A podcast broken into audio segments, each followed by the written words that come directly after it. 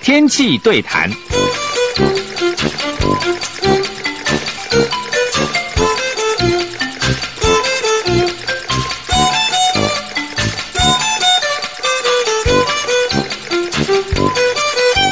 各位朋友，大家好，欢迎到气象达人时间，我是主持人彭启明。呃，我们每年呢，到了十月呢，就进入我们典型的我们叫做空污季哈。那这个会长达从秋天开始，一直到隔年的大概春天或是呃春天左右的时间。然后到了这个春天开始有下一点雨之后，到夏天空气品质都还蛮不错的哈。但是呢，为什么到了秋冬的时候空气品质会变得比较糟？我们该做好哪些的防护？我们要做哪些事情？所以今天呢，我们特别荣幸邀请到行政院。环境保护署这个名字很长哦，其实我们简称叫做空保处，但是呢，它其实是空气品质保护与噪音管制处的处长蔡梦玉蔡处长，蔡处长你好。呃，那个彭博士以及我们各位听众朋友，大家好。好，其实蔡处长呢，我很早以前就认识他哈，他过去呢，其实在高雄县以前的高雄县呢担任过。呃，副局长是哦，然后在高雄市环保局担任过局长哈，是。那我的印象里面哈，应该是通常这个环保署的空保处哦，其实是应该是环保署第一大处，对不对？最人数最多的。对啦，是人人数是最多的，最多的哈。哎，等于是环保署里面最重要的重心就是空气跟噪音嘛哈。其实，呃，空气跟噪音是环保里面很重要的工作啦。啊，过去大家也都很注重，尤其是空污的这个问题。对，所以现在我们处是整个环保署人数是最多的，最多的哈。对，那其实我们台湾各个县市基本上。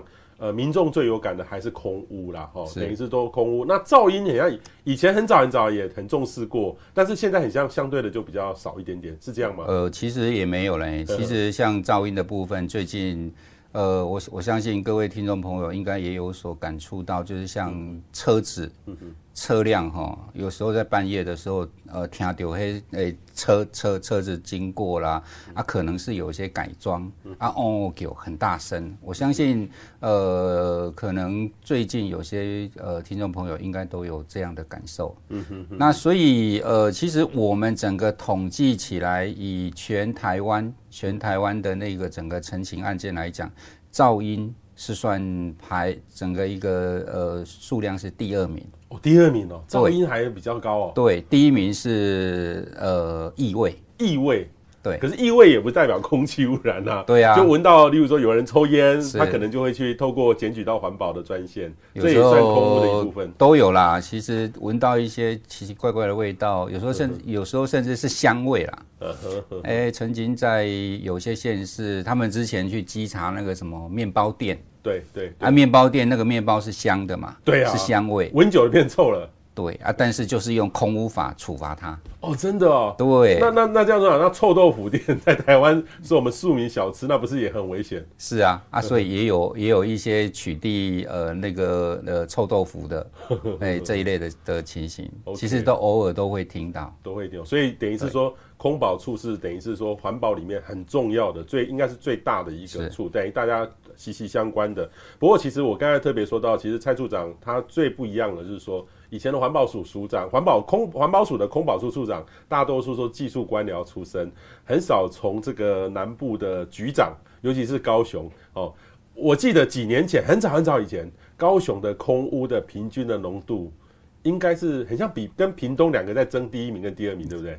是以前吗？到现在为止？呃，现在有相对比较好了啦。OK。哎，那有相对进步很多啦，进步很多。有相对比较好。其实这些这些比较好的情形，也都是呃，我们民众啦、政府单位，包含中央政府、地方政府跟民众大家一起来配合。嗯嗯嗯。哎，像呃这一些呃老旧的车子的淘汰，就淘汰了很多。嗯嗯。哦，啊这一部分都需要我们民众来充分的配合。嗯嗯嗯。就一直累积到现在。我记得以前的数字是二十年前，高雄很像。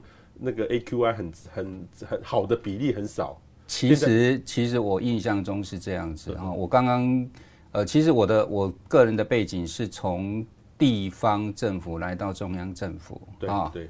那过去呃，大概像空保处的处长会比较常见的是从中央政府，从环保署，然后到地方政府去服务，哦，这样的比较多啦哈。那我记得我以前，我因为我以前长期都在呃高雄，都在地方政府哈。你是高雄人吗？对，我就高典型的高雄人。对，那我刚刚我我我。在高雄服务的时候，一开始在高雄服务的时候，大概在民国八十六年，嗯，我印象很深刻哈。当年哈高雄的那个空气品质，当年的空气品质的一个指标叫 PSI。对对，最早的时候不是 AQI，不不是 AQI，AQI 是一百零五年的时候才改的哈。那民国八十六年那个时候是 PSI，嗯嗯，那一直 PSI 一直用到一百零五年，啊，一百零五年。那我我印象中记得是八十六年高雄 PSI 大于一百，所谓的 PSI 大于一百的不良，嗯，一整年里面大概占二十 percent，二十。percent，二十。percent，嗯哼哼哼。好，那一直变化变化到一百零五年，呃，改的时候的前一年，也就是所谓的一百零四。啊，一百零四年最后一年的 PSI，我记得高雄那一边的一个呃 PSI 变成零点三八，哇，那进步很多哎，对，对，变成零点三八 percent，嗯嗯嗯，好，那这一些整个其实所看到的是整个空气品质是一直在改变，嗯嗯，啊，一直在改变，所以。呃，当然呢，相对来讲，南部呃，因为天候的关系，因为呃，也比较多的重工业，或者是大型的车辆比较多，嗯哼，相对环境负荷会相对比较高，嗯哼，所以呃，真的是确实空气品质的改善必须要有一些的政策措施，但是最重要的还是要大家，呃，不管是普遍的这一些的一个一个呃工厂。哦啊，或者是民众打开来这位来配合，哦，工厂能够赶快的去引进新的制程减量，民众赶快把你的这一些贵体歌用，这些跨的这些二行人机车都你要都是那个那个那个乌乌贼车冒着黑烟，嗯哼现在真的比较少了。OK，所以等于是。呃，处长其实担任这个高雄市或者高雄县环保局的时候，你也是从基层做起嘛，对啊。然后其实都经历了那段很肮脏的慢慢变好的一个过程了哈。当时是 PSI，那现在叫做 AQI。好，我们今天就从基本来跟处长来谈，因为一系列的要让大家能够好好来了解空污哈。第一个啦哈，我们就从刚刚处长说的 PSI 到 AQI 哈，那 PSI 是过去的哈，我们就不谈了。对，这个 AQI 呢，其实是现在的一种做法啦哈。是，很多民众也在好奇是说，我们这个 AQI 跟国际上的 AQI 是不是都一样的？是台湾的 AQI 还是国际的？还是说都是一个统一的标准的？它其实是把所有的污染物都放在里面，是量法应该都是一样的，对不对？对，其实其实那个只是说呃呃那个整个。整个那个名称的改变呐、啊，但是实质面哈，实质面还是其实变化并不多哦，并不大哈。那其实这里面比较重要的就是在过去我们在像 PSI 比较早期的，没有我们现在常在听的所谓 PM 二点五，因为那时候没办法量，对不对？很量很贵，对，很麻烦。哎，没有所谓 PS 呃 PM 二点五的这一个项目，嗯嗯，哦。那但是呃，一百零五年之后就开始从，其实应该这么说，在一百年之后，世界各国开始有 PM 二点五，开始有这些呃量测的仪器，嗯哼，好。那所以，我们也是台湾跟着世界各国的潮流哈。那到了一百零五年的时候，就改成呃 AQI。那 AQI 里面最重要的就是 PM 二点五。啊，所以 PM 二点五变成是呃我们现在对于空气污染的改善一个最重要的指标。嗯哼，哦，所以温党尼哈，党尼龙底下在在在在在在统统统计这一些所谓的 PM 二点五，然后呃北部、中部、南部各个车站的呃这一些的一个一个浓度的一个变化，嗯啊。那尤其是像呃那个南部这一边的变化，我们就会特别的关注。嗯嗯嗯。可是我们以前哈，在如果说二十年前，我们看 PSI 的时候，空污都还有这种硫氧化物、氮氧化物、等等的这种不不良日，它的主要原因都是这些。这怎么这几年突然就转换成啊？有还有时候有是臭氧啦，可是有时候又是细悬浮微粒。这个是算法的改变呢，还是说我们台湾的整个污染的环境，就是说来源的产生很大的变化？其实其实呃没有错，像彭博士刚刚提提的哈。在民国八十几年、九十几年，我们台湾的一个监测到的那个呃空气污染的那个主要的项目，大概不脱硫氧化物跟臭氧。硫氧化物就是说，我记得以前我们的油还是含铅的时候，没错。后来有一阵子变无铅了，对不对？好像是九十几年的时候，大概在民国八十几年，像以前很早。呃，我想各位听众朋友比较呃，就是年纪稍微比较多、都大一点的，应该还记得安一点安安一整个加油站来对，有普通普通汽油，哎，对啊，对啊，对啊，也有高级汽油，嘿嘿嘿对不对？对对对。那后来开始变成什么九二、九五、九八，对，后面是无铅汽油，呵呵呵嘿，那所以呃，其实从这里面就可以发现到，过去的普通跟高级，坦白说。它里面就是加了铅呐，铅啊啊，所以现在我们呃，我们监测整个大气环境中的这一些的污染物，发现铅降得很低，嗯嗯嗯，其实降得很低，跟我们汽油里面不再添加铅有很大的关系，嗯嗯嗯嗯。嗯，好，对，那还有另外另外另外一个一个一个部分，就刚刚讲的硫氧化物，硫氧化物现在呃，我们所看到的那个硫氧化物也降得很低。空气中的也降得很低，都能够符合我们现在国家所定的那个呃空诶、欸、空气污染的一个一个空气污染的标准呐，空气品质的标准。嗯嗯嗯。好，那大概我们平均起来，这个大概只是我们空气品质标准的目前差不多五分之一而已。嗯嗯嗯。好，但是过去都经常都是超标。嗯嗯。好，那经常超标跟一个因素有很大的关联。我们现在的汽油跟柴油里面的含硫量，其实降得很低。好，降得很低。就像好比哈，我举一个例子，就是各位去加油站的时候看到柴油，对不对？那些那个加油柴柴油的那个棒岛，它上面写的不是柴油，它上面写的是超级柴油。超对对对，哎、欸，对不对？有没有超级柴油？那所谓的超级柴油，其实它的含硫量就是，其实只有十个 ppm。嗯嗯嗯，十个 ppm 是很低的，也就十万分之一嘛。嗯哦，这是很低的。可是过去过去的那个柴油里面的含硫量，呃，甚至像最早可能有来自于零点五 percent。那零点五 percent 跟现在比较起来多少？零点五 percent 是五千 ppm，嗯哼哼，呃，所以整个那个油料的标准、油料的品质，现在跟以前差很多，嗯哼，啊，自然而然在源头这些油料的的这些污染物，那整个品质提高了，哦，就是它的品质提高了，污染物降低了，那经过引擎经过燃烧之后，自然就下降，嗯哼哼，哦，所以。呃，这个是不同的一个时的时代的一个转变。贵体东西硫氧化物，嗯哦啊，现在就是比较朝向的，就是 PM，就是所谓的 PM 二点五。细悬浮微粒。我记得以前就是我有听过一些学，连日日本哈跟我聊天过。日本其实他们有一阵子要解决空污，日本的空污有时候有一阵子都是臭氧啦。嗯，臭氧就是有时候下午的时候阳光好天气没有好空气嘛，对对对，很大。然后硫氧化物、氮氧化物、氮氧化物就是从汽机车的排放出来的。对。然后如果是大的货车烧柴油车，硫氧化物就特别多。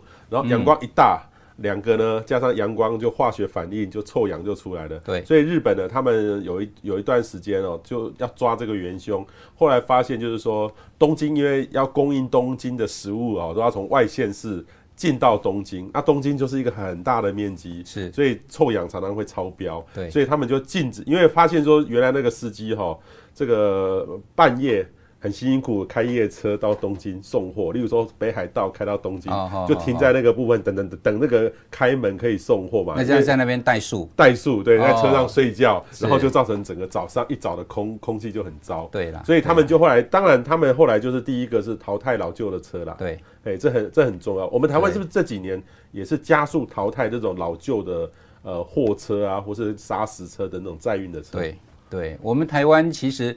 刚刚彭博士提到了，其实我们也都从其他国家的的这一些实施的经验、改善的经验里面去制定我们的一些政策哈。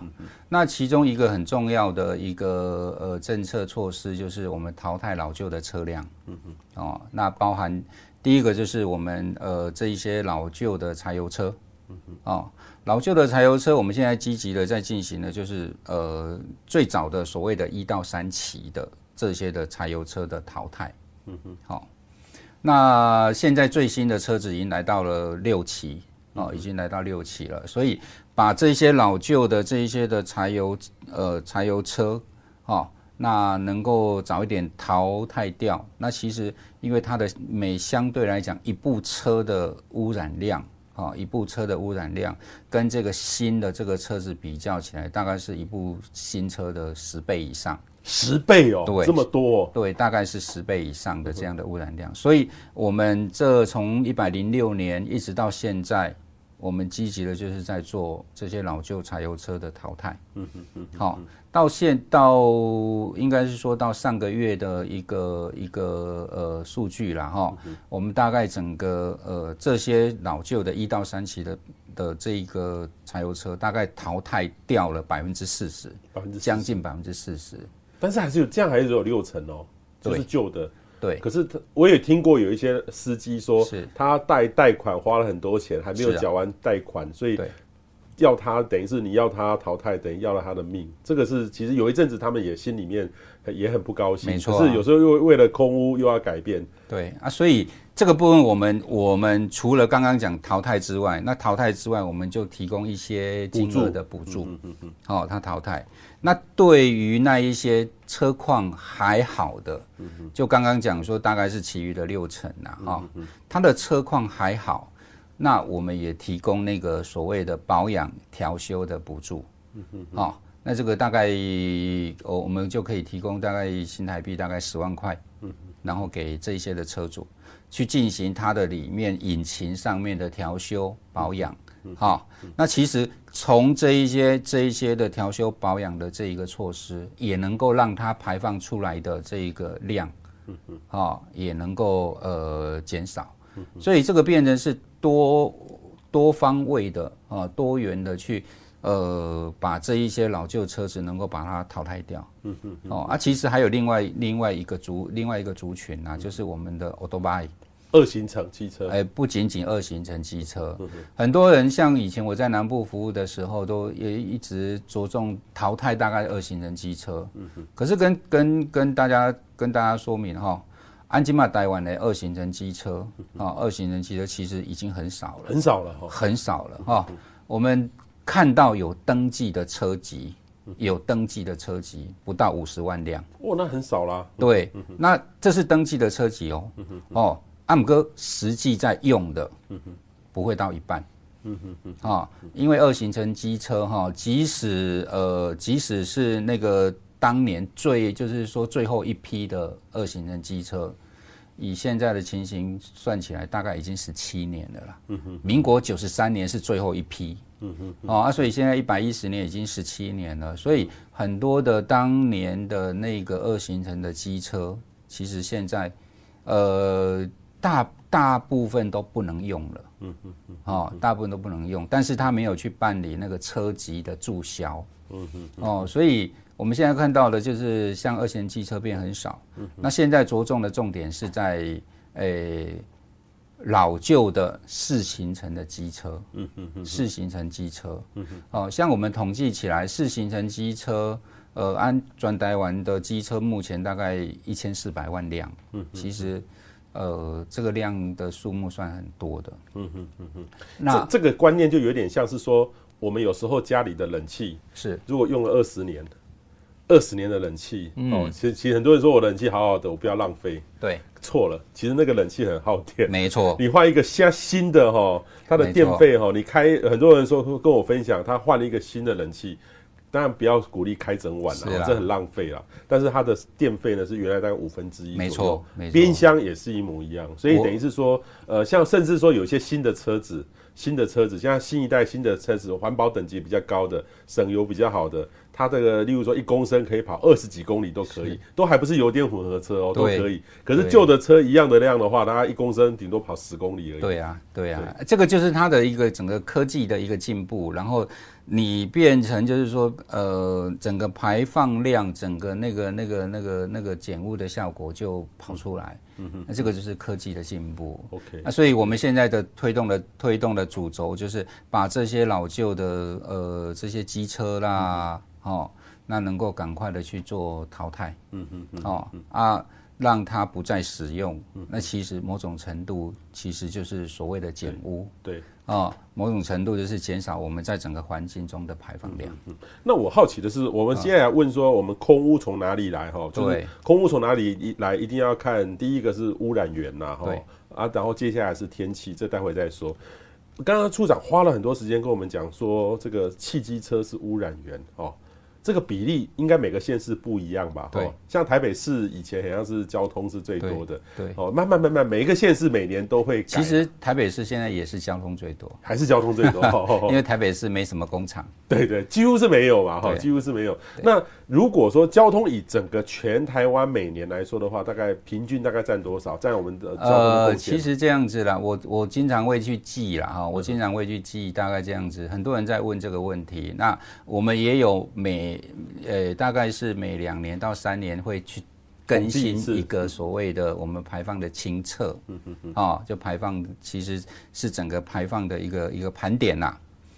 呃，车就应该这么说，就是车辆本身就是我们俗称的我们在讲的所谓的移动污染源，嗯哼，呃，整个一个排放比例我都记得是三三三，三三三，所谓的三三三是什么？三分之一大概从呃工厂。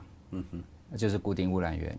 嗯，那三分之一是来自的是移动污染源，另外的三分之一来自的就是所谓的易散性的污染源。嗯哼，好，那易散性的污染源或许，诶，车子啦、工厂大家都很清楚，易散性的污染源是什么？易散性污染源就是可能是你的整个生活周遭你看到的，嗯，营建工程。嗯哦，营建工程的那个那个空地啊，哦，风一吹，如果没有盖好的话，古月东西红不会刷，嗯，哦啊，或者是说它整个建筑的主体，不是大家都有看过，就是整个建筑主体都要用那个网子把它罩起来吗？对对对，对不对？哦啊，那个也是担心说风一吹啊，往旁边这样吹，那个其实都是空污的来源。嗯嗯嗯。哦，那还有一些的像呃车型扬尘。嗯嗯。哦，所以会看到市政府看到呃一些一些单位都会有所谓的洗扫嘛，洗扫街啊，看到车拢拢经过啊，底下在扫还是底下在洗，这种有哈。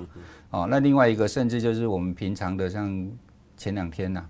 前两天中秋节的时候，我相信应该大部分的听众朋友没有在烤肉。嗯嗯，今年今年的 限制很多。对，那个其实一家烤肉万家香。是啊，我听到那个时候就是觉得是空气污染。是，嗯，哎啊，像烤肉，烤肉这这这件事，嗯嗯，哦啊，这个也是会有空屋的易散的问题。嗯嗯，对不对？嗯，哦，那像拜拜，啊，烧烧烧金纸。对，呃，烧金纸，然后或者是说甚至烧香，嗯、哼虽然它很它很很很少量，嗯、那所以像呃在台北这边，我想各位听众朋友都很清楚，像行天宫、行行天宫啦、龙山寺啦，嗯、啊，其实还有一些的寺庙，目前已经不再有那个呃烧金纸或烧香了，嗯哼哦，其实生活中的。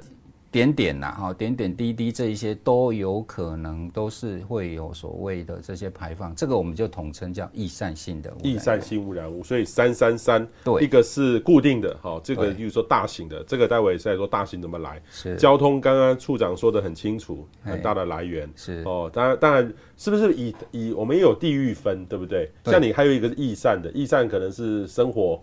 对是你家里面这个家里面的啊，或者是生活你你你家里面旁边附近的这些工地啦，烧烤店算不算？烧烤也是，烧烤店也是，餐饮业，餐饮餐饮业烧烤这个都算，这些都是 OK。但是他那个有时候哦，他会把它。弄一个长长的那个管子，因为现在其实我们台湾的自觉性都很高。对，例如说你家里附近有一个餐厅，他要是常常炒一些东西，你闻得到。现在民众很厉害，都会都打一九九九去检举。那其实我们政府速度都很快，都会去查。对，然后他们现在都会用一些方法，例如说弄得很高，排到上面，其实都要花一点成本。是啊。那有的人都会加一些什么静电，什么对，静电集尘器，集尘器，对对。哎哎，但是那个其实有些还是把它。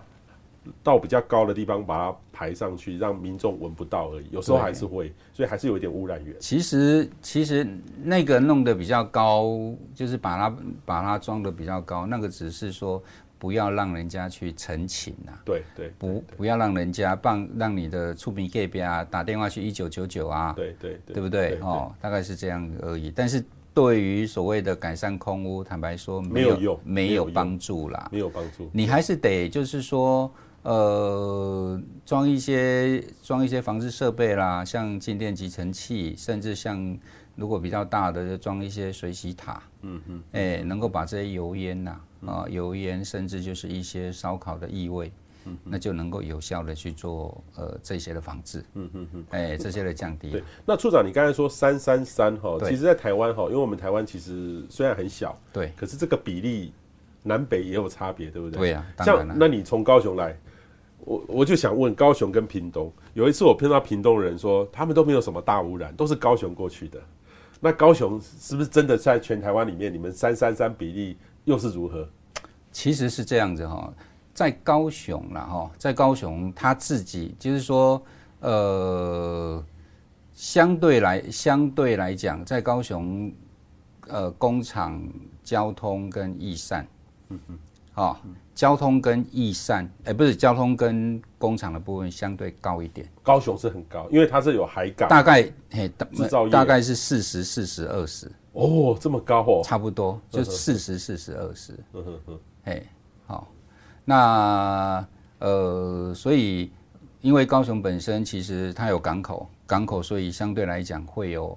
呃，很多的那一些大型的车子从别的县市到高雄港来，嗯嗯，哦，那些货柜车啦、大型车辆啦，好、哦，那高雄也有很多的那些呃重工业，嗯，哦，我想各位都很清楚的，哦，石化业、钢铁业，哦，那很多都是在高雄，嗯嗯，哎，所以相对来讲，呃，对高雄来讲，大概是呃四十二左右了，四十二。那但是旁边的屏东就相对的，它没有那么多，它就没有那么多，它比较多的是易散，就是营建工程，营建工程，营营它就是营建工程，或者甚至是一些农业的呃露天燃烧，嗯哼，露露天燃烧也是易散的其中一部分。对，这个就是现在有时候进入这个季节哦，稻稻草割了之后，其实还这个尽管讲了半天，对，很多农民还是改不过来，虽然政府宣导了。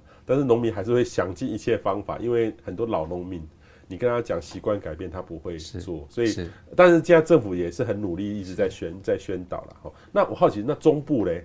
中部很多的中部的朋友都觉得空污都是中火造成的，但是其实也只是一个比例的机制中哈。例如说，中火可能也是你说的三三三里面那个三固定污染源之一嘛。是，所以。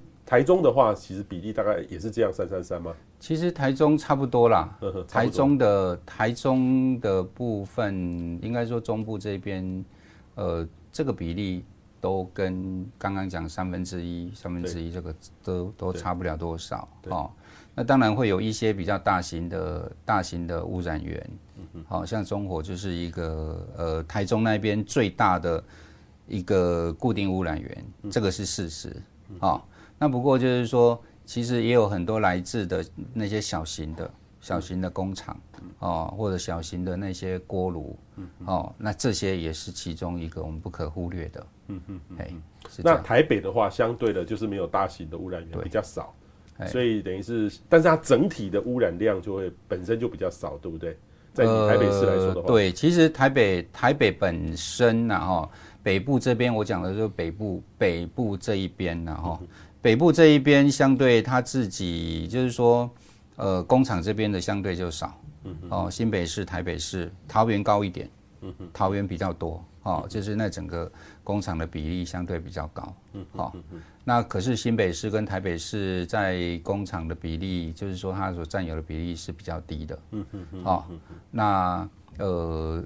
比较高的是我们民生用的这一些的呃车辆，车辆的排放，但是呃，其实另外一个就是在北部这边有一个比较特别的，北部这边外来的外来的，就台湾以外过来的，占有一定重要的比例，大概是一般我们看到大概是呃。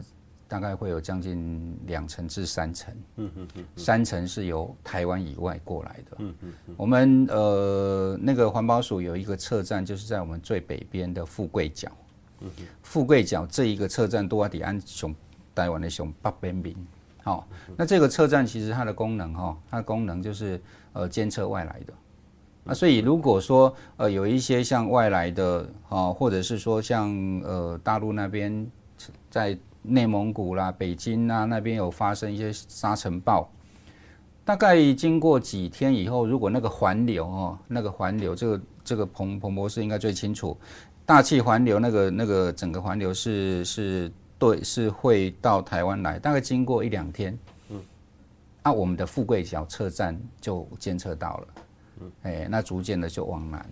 嗯，就会有这样子。哎，北部这边是比较特别，是外来的会比较高。嗯嗯嗯，对。其实我也跟处长分享，我在应该二十多年前。呃，我协助我一个指导教授林能辉老师在做全国酸雨的时候，我们就量了摆了很多的酸雨测站，对，哦，协助环保署去量这个雨水的酸度，但是不是转酸度而已，要看里面的成分，是是，是，哦，酸度只是最后的氢离子浓度，对，我们要看里面的成分，然后我们就要看，例如说硫氧化物，硫氧化物就是等于是污染，是固定污染源来的嘛，哈，对，然后氮氧化物，汽机车来的，哈，那其实硫氧化物呢就可以作为一个指标，对，因为它可以传的比较。远，所以我们那时候我记得酸雨里面那个硫硫化物的沉降量，以北部来说的话，处长说的没错，有时候某些的雨哈会占一半呢，一半今天下来这个雨水的酸里面的量哦，污染的量。那后来呢，我们环保署有更多的这个车站，就可以去呃评估了出来，空气的浓度里面它大概占了多少，也可以去推估了出来。对，所以大概都差不多。等于是说，处长刚才说的很清楚，就是说我们台湾北部有时候的确今天看起来灰灰的。可能是外面提供了一些些，加上本地就把它垫高起来了哦啊！当然你也不能说都是别人的，其实我也有点责任，就是每个人都有点责任，把它拉高起来了。是，所以其实空气污染呐、啊、空污的问题，在我们台湾地区本地的是有一定的本地产生的会有一定的比例，对啊，外来的也是会有会会有会有一些的呃影响啦，哦。那所以，我们能够努力的，就是本地的，可以看得到的努力去做。因为刚刚处长呃谈到这个问题哈，我记得我们二十几年前呃做这个酸雨的时候，也很高的比例啊，媒体都登得很大。对啊，哦，因为环保署委托中央大学做这个东西，结果马上就有很多的媒体民众就问说，那你应该去球场啊。就但是这个很难做，因为全世界这个东西很困难，是你只能用道德的方式去，希望两边可以多一些沟通，哦，让他们能够源头的去做减量。但是说真的，我们去要求别人，那我们的下游菲律宾也会抗议啊，也会从台湾过去啊，哈，所以这个其实整个大家都有责任的哈，先把自己的源头减掉是最重要的。对，其实。空污的部分跟大家最近很关切的、很关心这种气候变迁，啊，温室气体其实都是一体两面的，对，啊，那都是呃小的地方来讲，就是这个县市影响那个县市，啊，其实更重要的是国家跟国家互相影响。对对，哎，这个是互相影响，所以呃，变成就是说要发挥呃一个你在所谓的人家常在讲啦，地球村呐，嗯哼，地球村的一个一个角色，嗯哼哼，好，自己本身尽量把它做好，嗯，那尽量把它做好，尽量能够减量，嗯，那其实帮助自己也会帮助别人。嗯嗯，那处长，我好奇的是说哈，因为其实您在高雄担任局处长的时候，其实也应该有遇到说。高雄常常以前都第一名嘛，最严重。后来有时候换成屏东啊，哦，还要潮州。对，这几年我看到的数字，潮州潮州浓平均浓度 PM 二点五是最高，嗯，可是潮州又没有工厂，那都是我们整个西半部，其实是位于大气的中央山脉的背风面，没错，啊哦。所以我会觉得啦，哈，就台风的观点，可以说中央山脉是护国神山，是挡住这个台风，哈，到西半部就减弱了，对。对哦，但是呢，如果没有这个山，其实我们台湾的雨就没那么的多，我们就会缺水。是，但从从空屋的角度，那就不是护国神山了，反而是制造南部空屋的很重要的来源。哦，因为一年四季其实排放量应该不会很大的变化了。其实如果就空屋的排放量，夏天的排放量比较多，冬天来的多。多对对。好，夏天因为用电量多嘛，大家想想看，用电量高，用电量高，电厂就必须要发电，对，发电多，当然就是排放就多。对，纯粹如果用一个发电量来来想，简单的来推，就是这个道理。嗯嗯嗯。啊，冬天的反而因为用电量比较少，对，相对的应理论上应该排放量比较少。可是为什么冬天的空污会比较糟？其实就还是跟中央山脉。背风面，北部迎风面嘛，哈，迎风面可能有一些境外的，是中南部呢很稳定的天气，那就是空污季了，是哦，空污季了，是。可是这样的情况呢，我们都知道说，哦，背风面，我想民众都很知道，其实也是都中央山脉这个护国神山造成的啦，哈。对。但是问题就好，就我意思就来了，这个潮州是那么浓度那么高，那高雄呢？也不是就高雄自己资产产热，其实你们也受到上游从台中一路或北部一路顺着这个东北风一路的下来。是啊，那高雄那个就是最弱风的地方，就全部都累积在那个地方嘛。对呀、啊，所以当你当局长的时候，遇到这个情况，你会很无奈吗？就遇到这种情况怎么办？其实，其实这个情形我，我我觉得啦，呃。我还是我，我觉得应该还是最重要的是自己本身能够去掌控的，自己本身能够去减量的，尽量去做，啊，尽量去做。所以对于啦哈，对于这些工厂或者是对于这些呃呃这些移动污染源交通的这个管理上面，也能够尽量的去推，啊，去推，然后去做减量，啊，那另外一方面就是要去跟民众。解释清楚，要去跟民众说清楚。哎、欸，安格雄是到底是什么样的情形？我们这边有地理环境上面的特别的情形哦，啊，屏东那边也是哦，所以其实。呃，让民众能够了解，那自己本身能够能够呃能够做的，那尽量来做，哦，尽量来做，尽量能够来做这些的减量，哦，那当然就是没错啦。从呃北部、中部其他县市的经过东北季风下来的，那也一样会是在高雄、屏东这边滞留，哎，那其实这个很重要的，跟我们中央山脉有很大的关系，嗯嗯嗯，对，哎，所以这个时候。有些民众说：“那你们高雄也应该去上下上跟上游的县市求偿一下。”这个那时候也有遇过民众有这样的要求，也有啊，也有啊。啊，所以后来呃，后来其实蛮蛮蛮庆幸的，就是说呃，在整个一个国家的像立法院这边，环保署也出也也也知道了这件事啊。哎，后来研究也都也都了解这件事。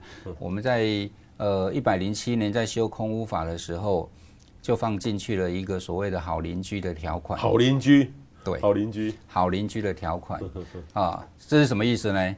今天那个那个彼此相邻的县市，你的那个空屋的防治的计划，空屋防治的措施，要跟隔壁的隔壁的商量，隔壁的就会隔壁的县市就会提供。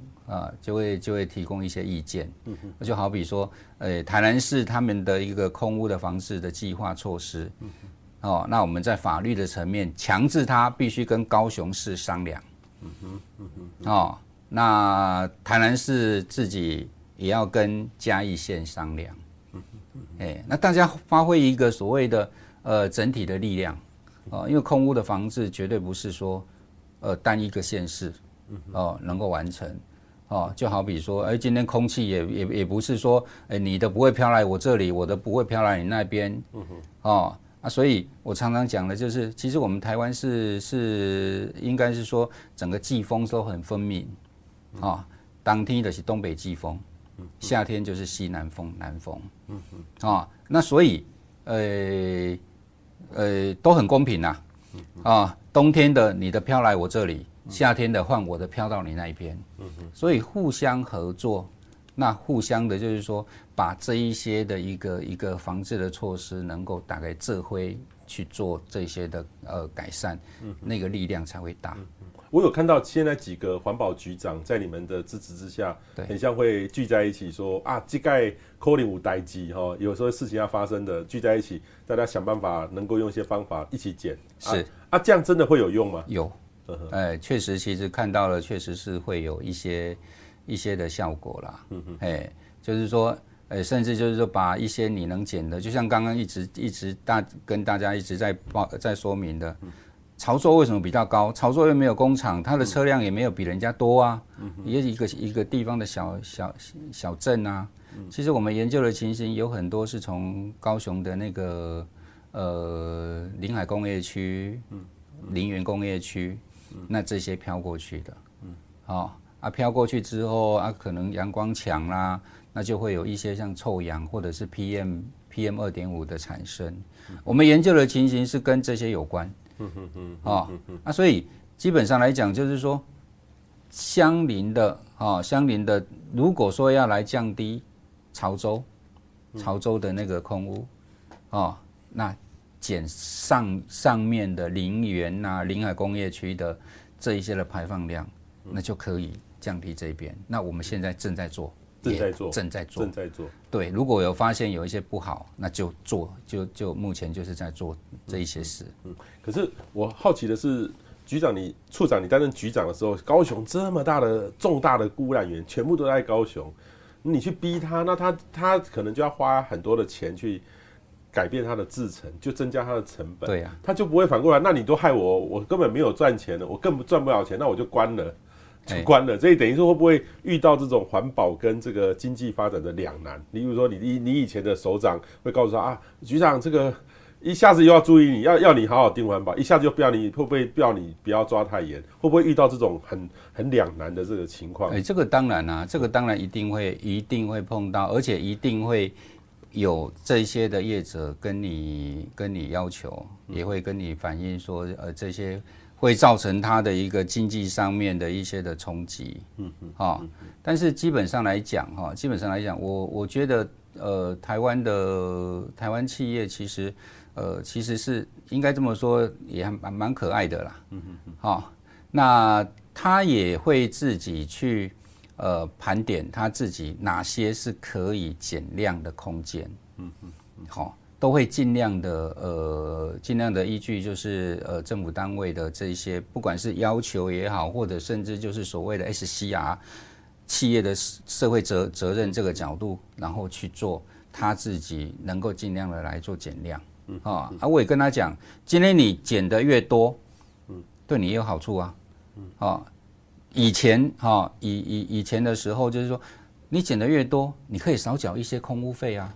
因为空屋费是用你排多少，缴多少的概念嘛，哈。那后来，呃，环保署也有一个一个政策，也有个政策，就是所谓的高频总量管制。高频的总量管制，那高频的总量管制这个制度下去，更加的可以去 push 它的减量。嗯，好，那为什么这样讲呢？就有诱因了嘛。对，就有诱因。哎，因为。你旧的厂，你把它减下来之后的这些量，嗯嗯，啊，你可以卖钱，嗯，哦，你可以卖钱，你可以卖给其他的厂家。